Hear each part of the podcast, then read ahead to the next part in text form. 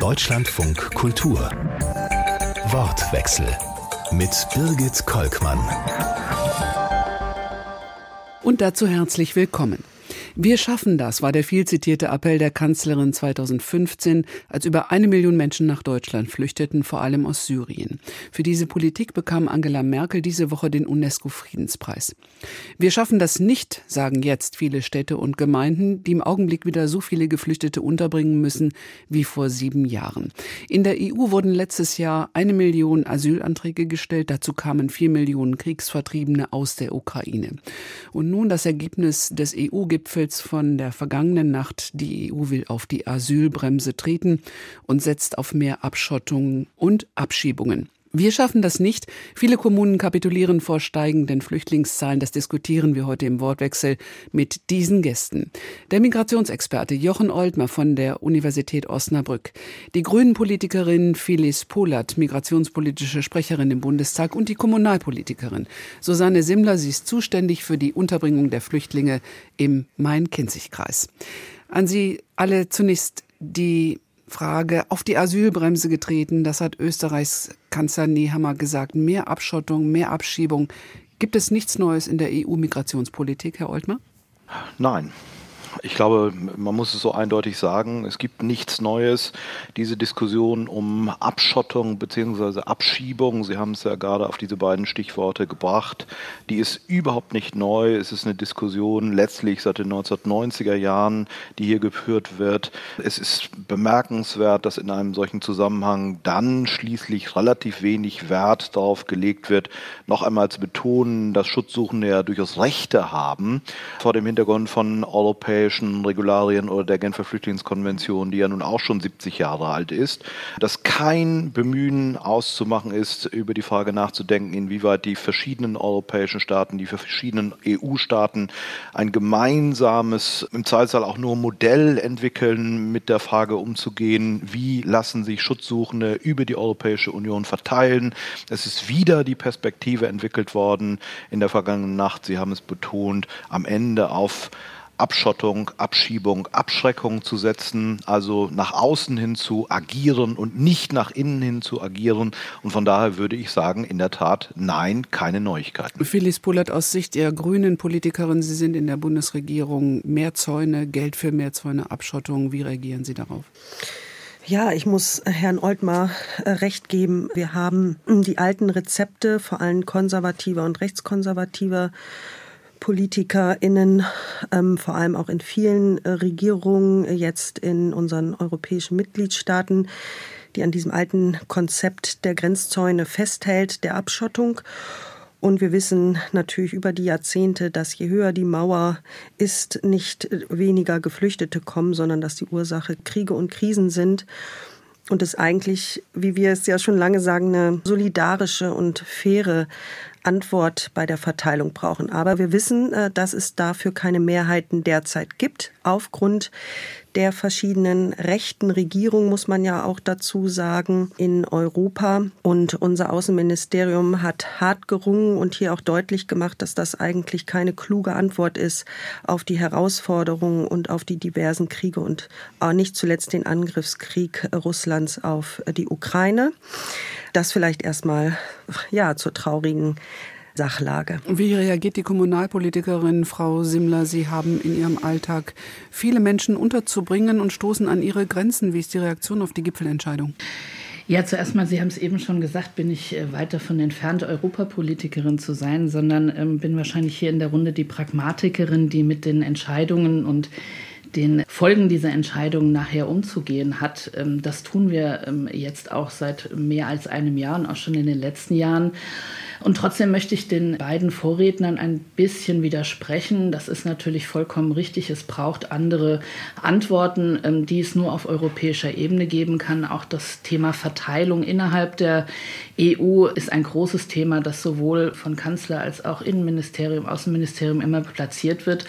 Und trotzdem, wenn Sie mich als Kommunalpolitikerin fragen, sind die Entscheidungen, die jetzt in Brüssel auch gefallen sind, seitens des Sondergipfels durchaus Entscheidungen, die wir auf unserer pragmatischen Vorortebene positiv erstmal aufnehmen, weil wir gerade im letzten Jahr vieles, vieles getan haben. Ich will auch nicht sagen, wir stoßen an unsere Grenzen und können nicht mehr aber es wird zunehmend eng, was nachher nicht nur die Unterbringung, sondern wir müssen ja auch darüber reden, wie wir die Menschen dann bei uns auch versorgen und integrieren angeht. Und das geht bis zu einem gewissen Punkt, aber ab einem gewissen Punkt wird das sehr, sehr schwierig. Lassen Sie uns noch mal ein bisschen genauer in Ihren Alltag schauen. Wo wird es für Sie im Moment richtig eng und wo kriegen Sie auch Probleme Stimme mit der Bevölkerung, dass die sagen, das schaffen wir so nicht? Also dankenswerterweise sagt bei uns, ich komme aus dem größten Landkreis ähm, in Hessen, dem Main-Kinzig-Kreis, niemand trotz des Kraftaktes vor Ort, das schaffen wir nicht. Ich will mal ein Beispiel machen. Wir haben im letzten Jahr, Frau Pollert hat das eben angesprochen, mit den Vertriebenen aus der Ukraine ca. 9200 Menschen untergebracht in unseren 29 Städten und Gemeinden. Und Sie können sich vorstellen, dass es da vor allem im letzten Jahr um Bettplätze, um Unterbringungsplätze ging, die zu einem sehr, sehr großen Teil wir als Landkreis, aber auch die Städte und Gemeinden schaffen mussten.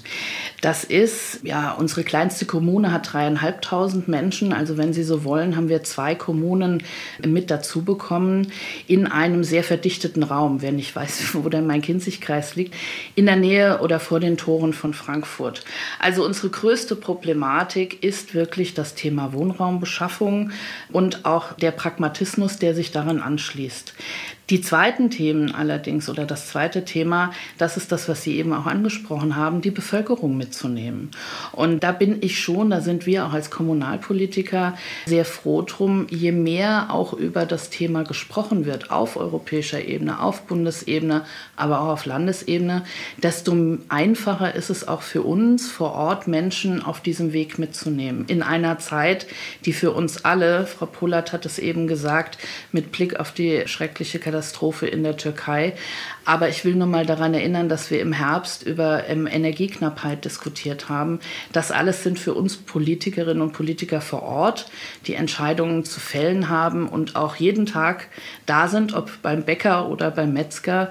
Dinge, die müssen wir den Menschen erklären. Und an dieser Erklärung hat es meines Erachtens nach, unseres Erachtens nach, ähm, doch an der einen oder anderen Stelle gefehlt. Und da sind wir sehr froh, dass das in der Zwischenzeit sehr viel besser funktioniert und jetzt auch angegangen wird. Aber dass wir es nicht schaffen, das möchte ich doch noch mal sagen. Wir Kommunalpolitiker können Krise. Das haben wir in den letzten Jahren, glaube ich, mehr mhm. als bewiesen. Und auch diese Situation können wir miteinander schaffen. Aber dann muss uns geholfen werden zu helfen. Und daran hapert es doch noch ähm, an, an vielen Stellen. Das klingt sehr positiv, Frau Simmler. Wir können Krise, Herr Oltmar. Die Bevölkerung mitnehmen war eines der Stichworte, die Frau Simmler gerade gesagt hat.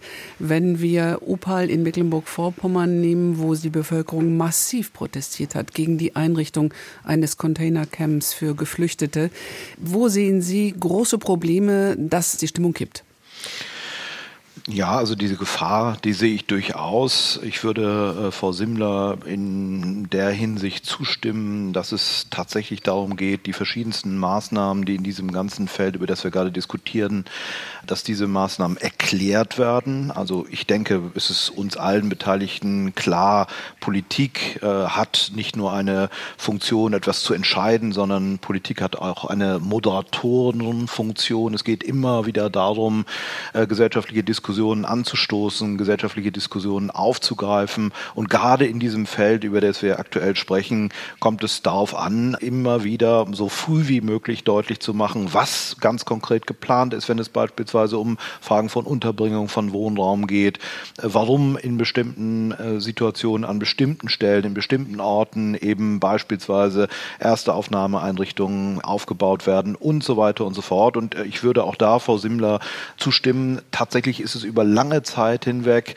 nicht passiert. Wir wissen in diesem Kontext noch sehr genau, wie es im Jahr 2015 zunehmend stärker in Richtung auf den Herbst zu einem Umschwung der Stimmung in der Bevölkerung gekommen ist. Und dieser Umschwung der Stimmung in der Bevölkerung im Blick auf die Aufnahme von Schutzsuchenden hatte eben auch damit zu tun, dass über lange Zeit hinweg und eben explizit auch von Seiten der Bundesregierung damals wenig darüber gesprochen wurde, was eigentlich ganz konkret auf die Bevölkerung Bevölkerung zukommt. Und ich finde es tatsächlich ein ganz ausgesprochen wichtiges politisches Feld, genau diese Perspektiven von erklären und deutlich machen, warum bestimmte Notwendigkeiten bestehen, dann auch zu bearbeiten. Kurz noch nachgefragt, was hat sich unter der neuen Bundesregierung da geändert, zum Positiven oder Negativen? Das, was ich beobachten kann, ist, dass offensichtlich zu einem guten Teil wieder es notwendig ist, von Seiten der kommunalen Seite darauf hinzuweisen, dass es bestimmte Herausforderungen gibt. Das heißt also, wir haben im November einen Flüchtlingsgipfel gehabt, der nächste ist angekündigt. Die Flüchtlingsgipfel kam dann zustande, wenn eben der Druck äh, von Seiten der Kommunen bzw. deren Verbände zugenommen hat. Warum ist hier nicht, wie heißt es so schön, proaktiv gehandelt worden? Warum ist nicht von Seiten der Bundesregierung früh, und das hätte ja schon ab März 2022 gewissermaßen dauernd passieren müssen, der Versuch unternommen worden, an die Bundesländer, an die Kommunen viel intensiver heranzugehen. Ich sehe insgesamt im Blick auf das Bemühen, das Thema oder das Thema Flucht zu bearbeiten von Seiten der Bundesregierung insofern eine andere Perspektive. Das macht ja auch der Koalitionsvertrag sichtbar, als ein großes Bemühen gibt, dieses Thema anders zu fassen. Aber dem entgegensteht tatsächlich in dieser Situation, über die wir aktuell gerade sprechen, eine Situation der Wiederholung letztlich von 2015, eben relativ geringes Bemühen, auf die Kommunen zuzugehen. Phyllis Pullert, das sind lauter Vorlagen für Sie als Politikerin, da dürfen Sie jetzt ran. Ja, also ich will vielleicht einmal kurz noch auf das eingehen, was Frau Simmler gesagt hat. Das möchte ich ausdrücklich unterstützen. Auch ich habe 20 Jahre Kommunalpolitik gemacht. Insofern fühle ich mich auch als Praktikerin, die jetzt auf Bundesebene versucht, gute Rahmenbedingungen mitzugestalten, damit wir die Kommunen äh, bestmöglich unterstützen, weil Integration findet, wie Sie ja zu Recht gesagt haben, Frau Simmler, vor Ort statt. Und soweit es auch möglich ist, bei Fluchtbewegung vorausschauend zu planen. Ich würde aber Herrn Oltmar widersprechen wollen, wenn wir jetzt genau bald ja ein Jahr auf den furchtbaren Angriffskrieg zurückblicken von Russland auf die Ukraine, hatten wir tatsächlich erneut eine ganz andere Situation als 2015, 2016 mit den Geflüchteten aus der Ukraine, nämlich, und das ist das Besondere, dass Ukrainer in Freizügigkeit genossen haben. Das heißt, da war es nicht so, dass die Geflüchteten in Aufnahmezentren gekommen sind und dann erstmal verteilt sind, sondern direkt eingereist sind und zu Familien und Angehörigen gekommen sind und wir erstmal eine selbstgewählte Verteilung hatten, auf die das System gar nicht ausgerichtet war. Wir haben ein sehr klares Verteilsystem bei Geflüchteten. Das hat äh, viele Vorteile, hat aber auch Nachteile, wie jetzt die Kommunen zu Recht sagen. Und, und das ist das Besondere, weil das Stichwort gefallen ist, Versorgung und Integration von Frau Simmler. Bei der Aufnahme der Ukraine ist es gelungen, dass wir eine relativ schnelle, und das war innerhalb von drei Tagen, Einigung hatten, dass Ukrainer in sofort einen Schutzstatus bekommen und dass die Menschen nicht im Asylbewerberleistungssystem landen, sondern direkt ins SGB integriert werden. Vorteil ist, Gesundheitsversorgung ist gesichert und man kommt sofort in die Arbeitsmarktberatung. Das war 2015, 2016 diametral anders und hat zu großen Problemen geführt, zu viel Bürokratie, zu viel Frustration bei den Menschen, die aufgenommen wurden und nicht zuletzt auch zu der Überlastung und Überforderung der vielen Helferinnen und der professionellen Integrationsinfrastruktur. Wir haben ja ein, eine der besten Infrastruktur in Deutschland, was Migrationsberatungsstellen betrifft, Traumazentren etc. Wer atmet durch, Herr Oltmer? Ja, also die, die Perspektiven, die Frau Pullert in dem Zusammenhang gerade deutlich gemacht hat, kann ich voll auf nachvollziehen. Alles vollkommen richtig. Wir haben eine besondere Situation vor dem Hintergrund der Aufnahme von Menschen aus der Ukraine, dadurch, dass eben diese sogenannte Massenzustromrichtlinie von Seiten der EU in Kraft gesetzt worden ist, vorübergehender Schutz gewährt wird, die selbstgewählte Verteilung hat für die Kommunen äh, sicherlich sehr erhebliche Herausforderungen mit sich gebracht, aber gleichzeitig natürlich auch mancherlei Vorteile. Also das, was eben ganz ganzen Kontext der Verteilung von Schutzsuchenden in der Bundesrepublik diskutiert worden ist in den vergangenen Jahren, deutet ja darauf hin, dass wir Mischsysteme brauchen. Das heißt also, äh, natürlich, wir müssen eine Verteilung haben von Seiten des Bundes auf die Bundesländer, von Seiten der Bundesländer auf die jeweiligen Kommunen, aber wir müssen uns auch im Klaren darüber sein, dass sehr häufig, tatsächlich sehr häufig Schutzsuchende äh, beispielsweise familiäre Verbindungen haben, Netzwerke haben und eben so eine selbstgewählte Verteilung, wie es Frau Pollert genannt hat, durchaus auch sehr vorteilhaft ist, weil dann eben Menschen beispielsweise in privaten Haushalten unterkommen und auf diese Art und Weise ein Beitrag dazu geleistet wird, dass die kommunale Infrastruktur nicht in dem Maße dann auch belastet ist. Und das ist ja etwas, was uns im Kontext der ähm, Ukraine-Flucht sehr stark aufgefallen ist. Es gibt zwar keine wirklich eindeutigen Zahlen, aber es scheint so zu sein, dass sicherlich 40 Prozent der Menschen, die aus der Ukraine in den vergangenen Monaten gekommen sind, zunächst einmal dann auch bei Verwandten, bei Bekannten untergekommen sind und auf diese Art und Weise ein Stück weit bestimmte Belastungen im Kontext von Unterbringung und Wohnraum sich nicht so stark herausgeprägt haben, wie das beispielsweise 2015 der Fall mhm, war. Frau Simmler, können ich schnaufe auch schon die ganze Zeit. Sie schnaufen auch schon die ganze Zeit. Äh, in, inwiefern ist, sind denn die Erfahrungen, die mit ukrainischen Geflüchtlingen, die auf Netzwerke zurückgegriffen haben, übertragbar auf andere Geflüchtete? Die haben natürlich auch Netzwerke, aber doch wahrscheinlich nicht in dem Maße, oder?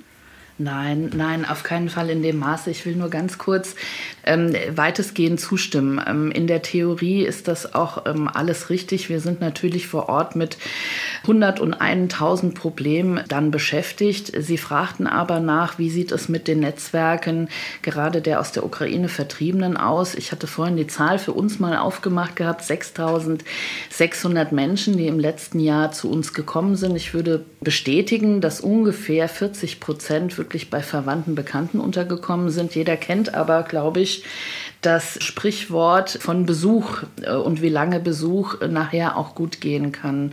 Was die Netzwerke anderer Geflüchteter angeht, ähm, die sind ähm, wesentlich durchlässiger und lange nicht so weit, auch nochmal mit Blick auf 2015, 2016, wie man das jetzt bei ähm, ukrainischen Mitbürgern sieht. Also da gibt es keine so intensiven Familienverbünde, die auch noch Wohnraum hätten, weil vergessen Sie nicht, 2015, 2016, zumindest was unseren Landkreis angeht, waren es ungefähr die Hälfte der Zahlen, die wir im letzten Jahr aufgenommen haben.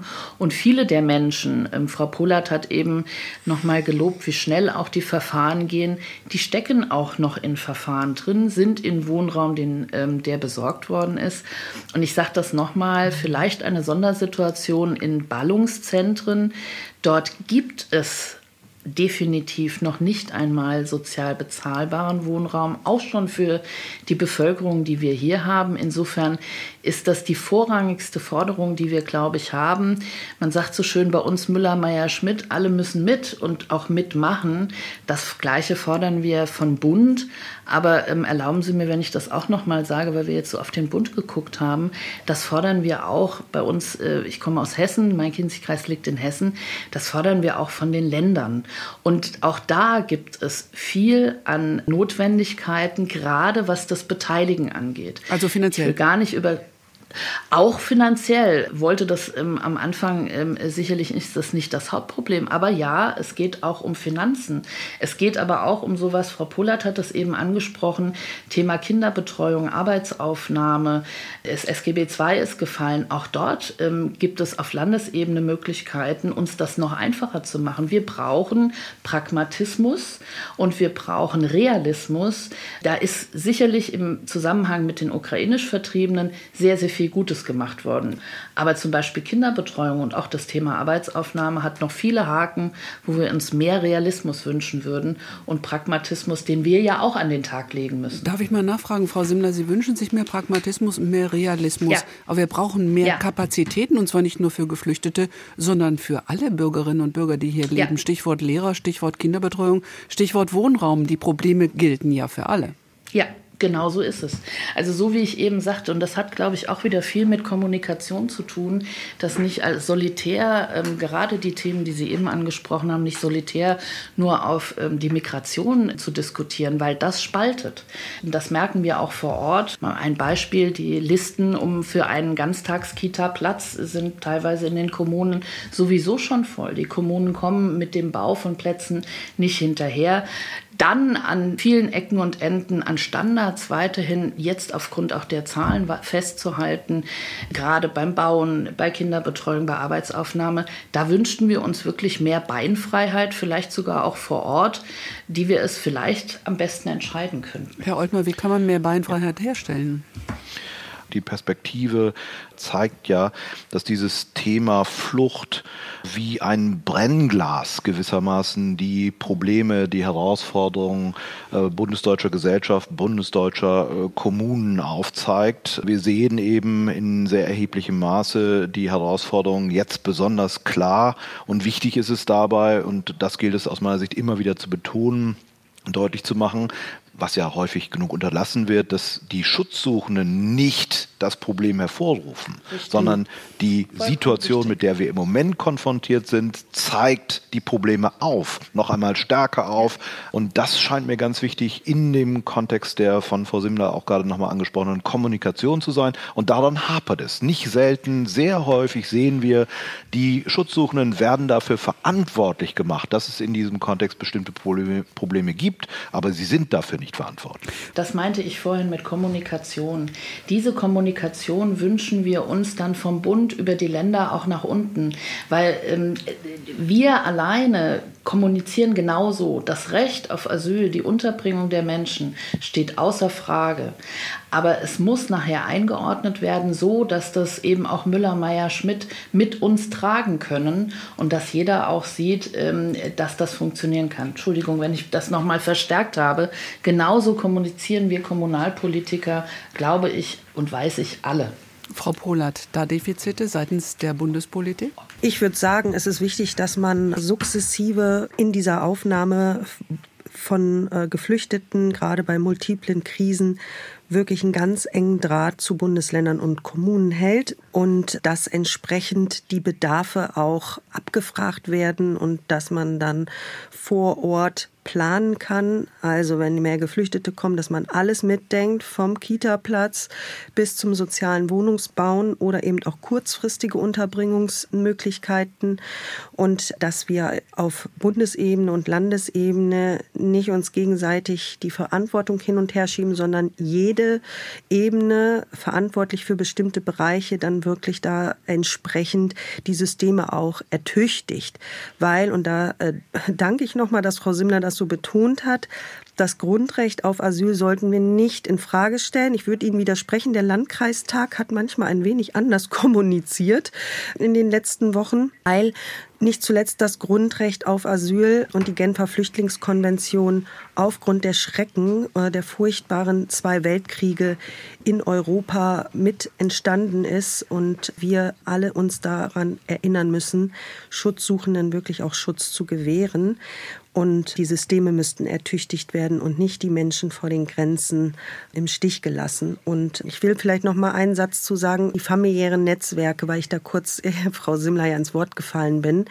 Wir haben bei den aufgenommenen Geflüchteten mittlerweile an der dritten Stelle der Hauptherkunftsländer die türkische Bevölkerung aufgrund der Repressalien, mal unabhängig jetzt vom Erdbeben äh, geschehen, äh, Repressalien der Regierung Erdogan. Und ich selber habe ja auch türkischen Hintergrund. Da gibt es einfach sehr, sehr viele Menschen. Ich schätze das auch bei 30 Prozent. Zumindest sagt mir das mein Aufnahmebehördenleiter für die gesamten Erstaufnahmeeinrichtungen in Niedersachsen. Schätzen die Familiennetz familiären Netzwerke da auch bei 30 bis 40 Prozent.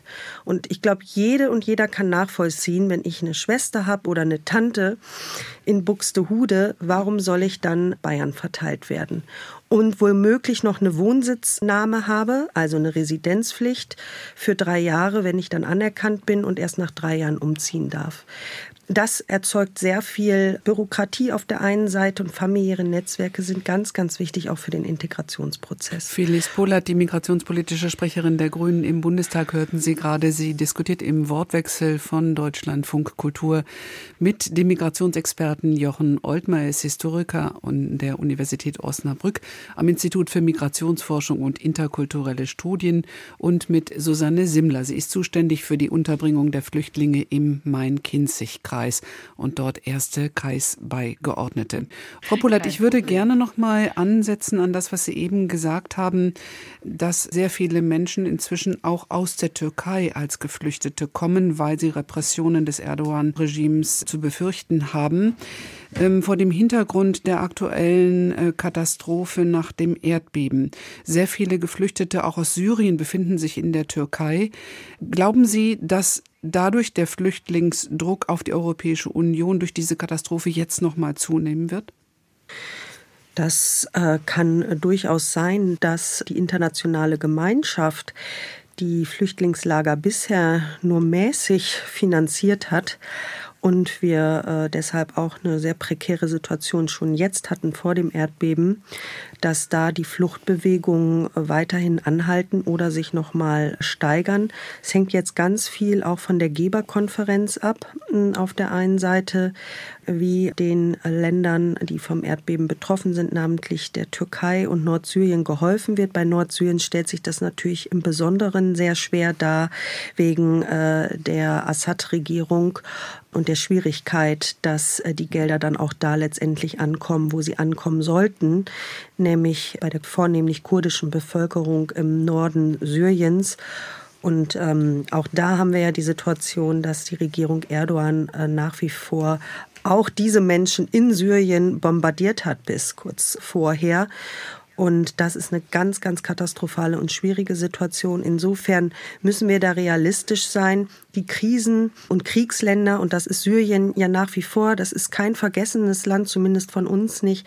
Da wird die Fluchtbewegung weiterhin bestehen bleiben. Und Syrien ist ja auch eines der Hauptherkunftsländer äh, auf dem ersten Platz, gefolgt von Afghanistan, Türkei und dann kommen Iran. Das wechselt sich dann immer ab von den Zahlen.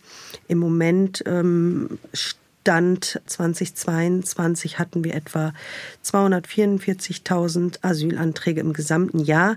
Das ist für Deutschland, wenn man das jetzt mal äh, runterbricht auf die Einwohnerzahl, eigentlich das, was Frau Simmler sagt, das ist leistbar. Andere Länder, die wirtschaftlich definitiv nicht so stark sind wie Deutschland, haben da ganz andere Herausforderungen. Beispiel Zypern zum Beispiel, nicht? ähm, völlig andere Zahlen. Ich würde gerne noch mal eine Sache, die Sie eben angesprochen haben, die Verantwortung nicht hin und her schieben zwischen Bund, Ländern und Kommunen noch mal an die Kommunalpolitikerin Frau Simmler weitergeben. Was wünschen Sie sich auch seitens des Bundes, nicht nur des Landes Hessen, dass diese große Aufgabe, die, wie Sie eben ja gesagt haben, nicht nur Geflüchtete angeht, sondern die gesamte Gesellschaft passiert. Brauchen wir so etwas wie ein Sondervermögen für Bildung, Wohnen, Integration? Das würde ich sofort unterschreiben. Und zwar, wie Sie schon gesagt haben, nicht nur aufgrund der Menschen, die in den letzten Jahren zu uns gekommen sind, massiv dann auch im letzten Jahr, sondern auch in den nächsten Jahren zu uns kommen werden. Das hat ja Frau Polat eben ganz schön ausgeführt.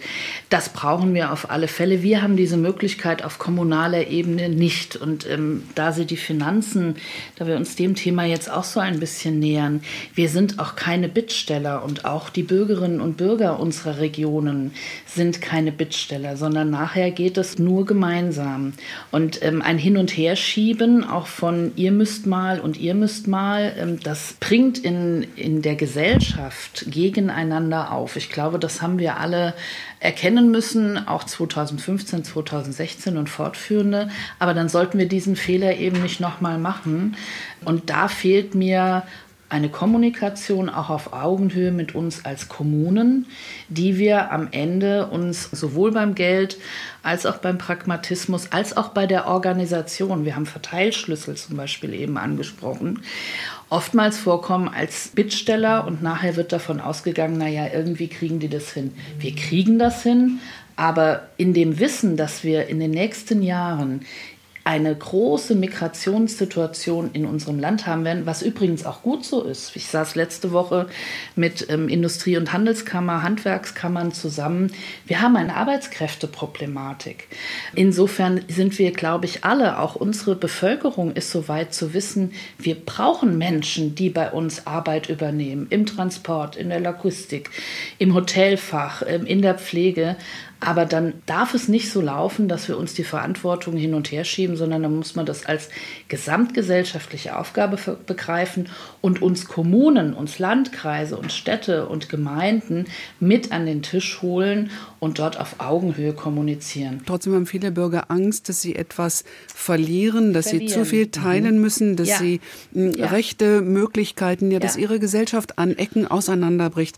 Herr Oltmar, ähm, geht es im Prinzip auch, ähm, wenn wir ähm, die Vorteile bedenken, die die Migration für uns natürlich eindeutig haben wird, um eine Armuts- und Reichtumsdebatte, die Frage, was wir gewinnen, wenn wir teilen und abgeben? Ja, also ich denke, dass ähm, die Frage, ähm, wem nützt es in diesem Zusammenhang, eine hohe Bedeutung hat. Ich kann vielleicht ein paar Stichworte, die Sie gerade, äh, die gerade genannt wurden, nochmal aufgreifen. Also erstens Stichwort Sondervermögen. Also erstens geht es in dem Zusammenhang natürlich um die Frage, wer dann dieses Sondervermögen zusammenträgt gewissermaßen.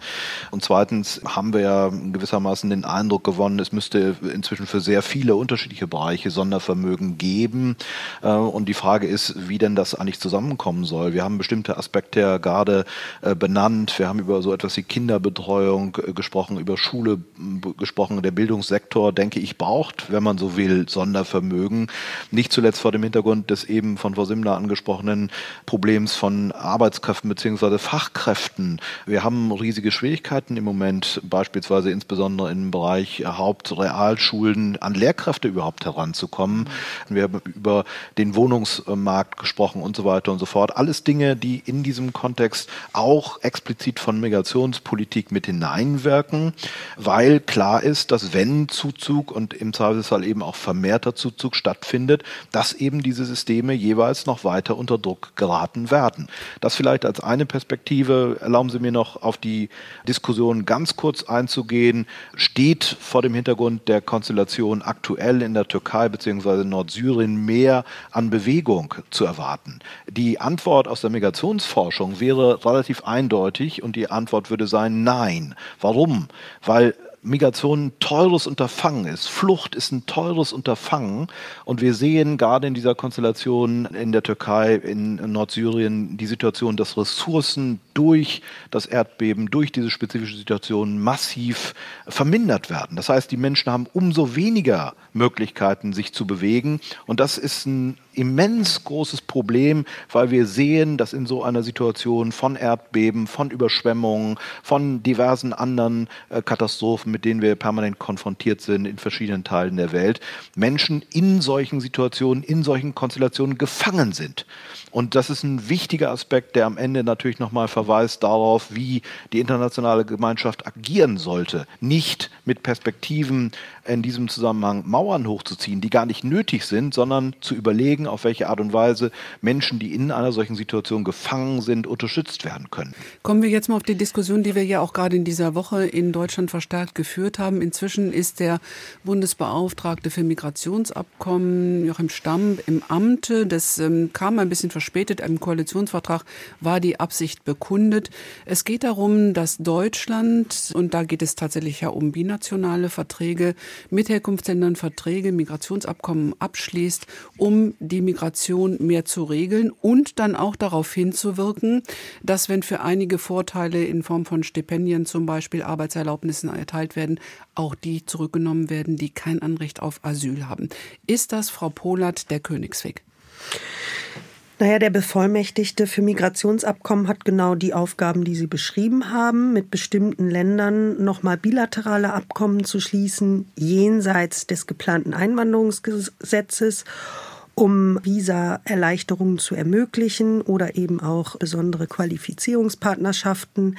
Und das ist, glaube ich, das Wichtige, dass man, und so plant es auch der Bevollmächtigte, auf Augenhöhe mit diesen Ländern ins Gespräch geht um zu vermeiden, dass Menschen, die vielleicht nicht ins Asylsystem gehören, dass sie dann eine alternative Möglichkeit haben. Wir schaffen aber jetzt auch das Einwanderungsgesetz. Da werden wir viele Menschen erreichen können durch ein modernes, flexibleres Einwanderungssystem, was auch den Menschen gerecht wird, die einwanderungswillig sind und möglichst auch, das ist unser Wunsch, passgenau für unseren Arbeitsmarkt, dass niemand am Ende enttäuscht wird, dass das Matching auch passt. Und da werden wir, glaube ich, auch viel umsteuern von Menschen, die vielleicht den Fluchtweg suchen, weil sie keine Alternative haben. Es gibt sicher eine Menge guter Ideen, auch der sogenannte Spurwechsel, die Rechtskreiswechsel. Also die Ideen sind ja auch alle gar nicht neu. Frau Simmler, wenn Sie sich das anhören und ähm, das klingt ja alles sehr wunderbar, man handelt mit den Staaten das aus, dann kommen gute Leute und die, die wir nicht haben wollen, gehen wieder weg. Ist das im Grunde aber eine Illusion? Also aus der Praxis sind das die richtigen Wege, die wahrscheinlich auch auf Bundes- und ähm, Landesebene getroffen werden müssen. Wir müssen in die Situation versetzt werden, Menschen nicht mehr zunehmend in Notlösungen unterzubringen und vor allem integrieren heißt auch immer agieren. Und in diese Situation müssen wir wieder kommen. Das war ähm, vor einigen Jahren uns möglich gewesen. Das ist aufgrund der Zahlen momentan überhaupt nicht möglich. Da helfen sicherlich all die Bausteine, die wir eben alle besprochen haben. Ich will es aber nochmal auf unseren Kontext zurückholen. Ja, auch die Themen, die Frau Polat eben gesagt hat, Rückführung ist natürlich auch bei uns ein Thema. Da sind die Zeiten viel zu lang, ist übrigens nicht nur ein Bundesthema, sondern ähm, bei uns in Hessen liegt das auf Landesebene, den Regierungspräsidien. Ähm, aber das löst die Problematik, über die wir jetzt äh, alle miteinander ähm, äh, diskutiert haben und mit dem wir auch mit den Menschen vor Ort lösen. Die wissen, dass das die Problematik in Gänze nicht lösen wird. Und da müssen wir auch, glaube ich, gut aufpassen, weil da bringen wir Menschen gegeneinander auf. Und ähm, das sollte uns allen, ähm, glaube ich, gelingen, hier äh, deutlich zu bleiben. Aber es ist nochmal, es ist nur ein Baustein dessen, was wir vor Ort brauchen. Die gleichmäßige Verteilung. All das sind Bausteine. Nur vor Ort brauchen wir mehr Situationen, die helfen, dass wir Menschen, das sind alles Menschen, die zu uns kommen, egal woher sie kommen, egal aus welchem Kontext, sie kommen erstmal zu uns, aber wir müssen den Leuten sagen können, das wird in den nächsten zwölf Monaten ungefähr passieren. Das wird in den nächsten drei bis fünf Jahren passieren und zwar nicht nur den Menschen, die zu uns kommen, sondern auch den Menschen, die da leben. Frau Pullert hat vorhin was, was Gutes gesagt, was mir in dem Zusammenhang ähm, nochmal noch mal einfällt. Das sind die ehrenamtlichen Strukturen, mhm. die wir seit 2015, 2016 nahezu verloren haben. Also zumindest ist das unser Eindruck. Warum haben wir die verloren. Nicht, weil die Menschen nicht mehr helfen wollen, sondern weil sie über die Prozesse, die wir uns weiterhin leisten, und zwar ähm, in dem Wissen, dass es eine Daueraufgabe bleibt, die Prozesse die Menschen mürbe gemacht haben. Wir haben uns aufs Ehrenamt 2015, 2016 verlassen können und wir konnten uns auch auf eine hohe Hilfsbereitschaft letztes Jahr verlassen. Aber zunehmend kommen wir wieder in eine Situation, hohe bürokratische Hürden, trotz allen rechtlichen Möglichkeiten nicht die Beinfreiheit individuell entscheiden zu können. Und das macht Helferinnen und Helfer, die wir brauchen werden. So viel hauptamtliche Kräfte können wir gar nicht finanzieren. Und es hilft auch einer Integration vor Ort nicht, wenn wir nur darauf setzen.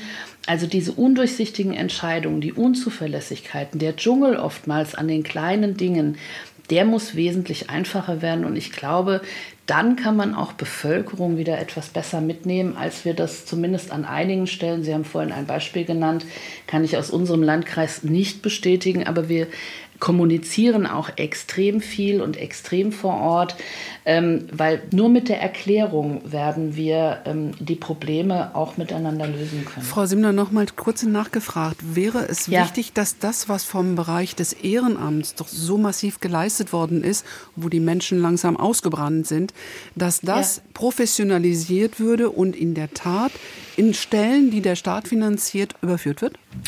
Nee, das wollte ich damit gar nicht sagen. Ich mhm. glaube, ähm, wir Bürgerinnen und Bürger können am allerbesten vor Ort begleiten. Und es geht ja nicht nur ums Erklären ähm, von, von gesetzlichen Aufgaben, sondern es geht um Werte, Haltung, es geht um mit in den Sportverein zu gehen, um es mal ganz kleinteilig irgendwie zu sagen. Und das machen Nachbarn am besten, das machen Vorsitzende von Sportvereinen, von Gesangsvereinen am besten. Und die Menschen haben aber in den letzten, ich sag mal, sechs, sieben Jahren ihre Erfahrungen mit vielen Systemen äh, machen können und sind darüber auch frustriert worden. Da wird jetzt einiges, Frau Polat hat das, hat das angesprochen, von der Bundesregierung, Innenministerium getan. Aber wir wünschen uns da weiterhin mehr Beinfreiheit. Und ich will ganz explizit sagen, nicht mehr Geld dafür, dass wir diese Aufgaben nachher staatlicherseits machen. Weil integrieren heißt agieren vor Ort und das können wir auch als Kommune und sollten wir auch nicht wollen, weil nur so funktioniert Integration vor Ort mit den Menschen. Frau Polat, ähm, das ist ein großer Appell für mehr Menschlichkeit, für eine andere gesellschaftliche Haltung nicht nur eine gesellschaftliche Haltung. Ich bin der Überzeugung, dass die große Mehrheit in Deutschland mit den ganzen Hilfsorganisationen und Unterstützungsstrukturen und den Ehrenamtlichen nach wie vor weiterhin absolut solidarisch ist bei der Aufnahme sowohl von Ukrainerinnen als auch anderen Asylsuchenden. Und ich möchte Frau Simmler dahingehend nochmal das Signal geben, dass wir jetzt auch gerade mit äh, den kommunalen Spitzenverbänden und hier dem Städtetag, der erst gerade im Januar gesagt hat, äh, so ähm, hier müssen wir das Aufenthaltsgesetz, also die maßgebliche Rechtsgrundlage, mal wirklich ordentlich entbürokratisieren, weil das für uns auch einen hohen Prüfaufwand bedeutet und dann an anderer Stelle die Beraterinnen und Helferinnen in den ehrenamtlichen Strukturen und auch in den hauptamtlichen Strukturen eben zermürbt da haben die, hat der Städtetag und die kommunale Familie uns an ihrer Seite, äh, weil ich habe ja selber gesagt, ich komme ja auch aus der Kommunalpolitik und bin äh, sozialisiert und hab, äh, mache schon lange Migration und Flüchtlingspolitik. Das ist wirklich eine der wichtigsten Aufgaben. Die Vorschläge sind super. Die werden wir jetzt auch mit in die nächsten Reformen reingeben. Das wird laut der Kommunen bis zu 30 Prozent an Kapazitäten freiziehen, was dringend notwendig ist. Die Ausländerbehörden, Einbürgerungsbehörden haben ähnlich gelitten, sag ich mal, äh, wie die Gesundheitsdienste in der Corona-Zeit. Und da müssen wir nicht nur Anerkennung reingeben, sondern eben auch äh, die Menschen, die dort arbeiten, entlasten von dieser Bürokratie. Davon profitieren wir dann alle. Wir haben ja den Flüchtlingsgipfel, zu dem unsere Innenministerin Nancy Faeser eingeladen hat, am 16.02. mit Vertreterinnen von Kommunen und zum Glück auch Ländern. Das war ein großes Anliegen der Ministerin. Und das ist eigentlich das Vortreffen für die dann anstehende, wieder anstehende Ministerpräsidentenkonferenz. Und da geht es eigentlich äh, dann um Teil zwei der Kostenteilung zwischen Bund und Ländern. Wir haben im letzten November etwa 2,5 Milliarden Euro in die Hand genommen. Seitens des ähm, Bundes? Und das wird mhm. jetzt äh, auf der Ministerpräsidentinnenkonferenz nochmal auf den Prüfstand kommen, damit das, was Frau Simmler gesagt hat, da wirklich auch finanziell hinterlegt wird. Aus meiner Sicht reicht das nicht, die 2,5 Milliarden bei der größten Fluchtbewegung, die wir seit dem Zweiten Weltkrieg erleben. Da müssen wir das System ertüchtigen. Und ich würde sagen, davon profitieren wir letztendlich alle, weil auch Geflüchtete von heute werden die Arbeitskräfte von morgen sein. Und sie kommen zwar nicht als Arbeitsmigrantinnen, bleiben aber zum größten Teil und werden hier dann auch weil sie es selbst wollen, selbstbestimmt arbeiten und leben wollen und sehr, sehr viel zurückgeben wollen. Ich glaube, das teilen wir alle dass viele Menschen, die zu uns kommen, dankbar sind äh, äh über die Aufnahme und Solidarität und noch möglichst äh, gestern als heute äh, ähm, was zurückgeben wollen. In und welcher Form auch immer. Und natürlich dann auch unsere Sozialsysteme ähm, stützen. Ähm, genau. würden, Sie, würden Sie vielleicht eine Zahl nennen? Was müsste seitens des Bundes eigentlich bereitgestellt werden? Naja, wir hatten, äh, wenn man mal zurückblickt, 2015, als die Krise rund um Syrien war, mit zwei Milliarden angefangen, in der Höchstzeit dann 2016 8,6 Milliarden. Und da äh, in der Höchstzeit, das war ein gesamtes Paket mit Finanzierung und wirklichen Booster für den sozialen Wohnungsbau. Das ist eine mittelfristige Maßnahme, äh, Mittel für den äh, Ausbau von Betreuungsplätzen und dann eben eine Unterstützung bei Kosten der Unterkunft, ein ganz wichtiger Faktor, den Gesundheitsleistungen und da gab es auch noch eine Integrationspauschale. Und in dem Rahmen müssen wir äh, uns bewegen, meiner Meinung nach. Also Aber circa 10 da gibt es noch keinen Konsens. 10 Milliarden Euro, das klingt anders als 100 Milliarden Euro für die Bundeswehr. Herr Oltmer, Frau Polat hat eben auch angesprochen, das ganze System müsste dringend entbürokratisiert werden. Und sie sprach von 30 Prozent Luft, die da möglicherweise rauszulassen werden. Ähm, wie optimistisch sind Sie, dass in diesem sehr bürokratischen Land ein solcher Abbau, eine solche Beschleunigung für Pragmatismus möglich ist. An sich bin ich von Hause aus schon seit langem der Auffassung, dass man äh, die Hoffnung nicht aufgeben darf aus rein beruflichen Gründen, aber ich bin in vielerlei Hinsicht eben auch mit vielen Aspekten der Diskussion der vergangenen Jahre und Jahrzehnte konfrontiert, die da wenig Hoffnung lassen. Schauen wir doch noch mal ganz genau auf die Konstellationen, die eben genannt worden sind. Es gibt jetzt einen neuen Flüchtlingsgipfel. Wenn wir noch mal die Perspektiven, die wir vorhin diskutiert haben, aufgreifen und auf das Stichwort Kommunikation kommen, dann ist doch an sich so eine Konstellation, dass es alle paar Monate einen Flüchtlingsgipfel gibt, ein Trauerspiel. Mhm. Es braucht doch eine Dauerkommunikation in diesem Feld und zwar ähm, ja nicht nur in der Situation, mit der wir aktuell konfrontiert sind, dass die Zahl der Schutzsuchenden angestiegen ist, wieder angestiegen ist. Wir hätten viel stärker doch aus der Konstellation von 2015 lernen können, wissen können, dass es eine solche Dauerkommunikation braucht und dass es nicht dann äh, viele Jahre braucht, bis der nächste Gipfel zusammenkommt. Und äh, ich denke, Bürokratieabbau ist ein, ein, schöner Begriff in diesem Kontext. Wir bauen aber natürlich in vielerlei Hinsicht auch an anderen Stellen dauernd wieder Bürokratie auf. Und wir wissen ja auch, um nochmal auf den Aspekt zu sprechen zu kommen, den Sie, Frau Kolkmann, vorhin genannt hatte, wie steht es eigentlich um die europäische Dimension? Wie steht es um die Perspektive beispielsweise des Umgangs mit Fachkräftemangel? Ähm, dass wir an bestimmten Stellen dann eben auch mehr Bürokratie brauchen. Also ich denke nochmal an solche Perspektiven wie, wenn es wirklich darum gehen soll, Fachkräftemangel zu bekämpfen, zumindest ein Stück weit zu bekämpfen, mithilfe eben von Migrationsabkommen, dann braucht es in diesem Zusammenhang eine ganze Menge an Konzepten und Perspektiven, so etwas zu tun. Wir haben es, das äh, ist, glaube ich, eine Dimension, die selten in Deutschland diskutiert wird, ja in ganz vielen Feldern, die für die Bundesrepublik in dem Kontext relevant sind. Stichwort beispielsweise Pflege, es mit einer weltweiten Fachkräfte äh, zu tun. Also es ist nicht so, dass überall äh, Pflegekräfte in großer Zahl zur Verfügung stehen. Nein, hier geht es eben tatsächlich darum, zu werben. Und das braucht Bürokratie. Wir haben 2012 ein neues Qualifiz äh, Qualifikationsanerkennungsgesetz gehabt, das in vielerlei Hinsicht im Vergleich zu der Situation vorher positive Perspektiven mit sich gebracht hat, das aber nicht reicht. Wir sind im Kontext der Anerkennung von Qualifikationen, die mitgebracht werden, immer noch nicht weit genug genug. Und das mhm. ist ein Prozess, wo es viel Beratung, aber eben auch viel gewissermaßen Bürokratie braucht. Sie haben und eben mehr Kommunikation gefordert und dann habe ich im Hintergrund gehört, die gibt es. Frau Polat, waren Sie das? Ja, weil also ähm, wir haben eine wöchentliche Kommunikation der Innenbehörden mit denen der Länder, äh, einen regelmäßigen Austausch mit den kommunalen Spitzenverbänden. Und da geht es wirklich darum, möglichst just in time nachzujustieren, wenn es Probleme gibt. Gerade beim Verteilsystem hatten wir eine Situation im letzten Jahr, da muss sukzessive nachgesteuert werden. Aber die Probleme, oder ich würde von Herausforderungen sprechen, ähm, über die wir ja jetzt auch ähm, die gesamte Sendung diskutiert haben, da sprechen wir natürlich von ganz anderen auch Summen, ähm, um sozusagen neben der kurzfristigen Unterbringung mittelfristig auch mehr sozialen Wohnungsbau zu haben und mehr Kita-Plätze für den Bedarf an Arbeitskräften, die wir anwerben wollen und eben auch ähm, für ähm, die mittelfristige und langfristige Integration von Geflüchteten.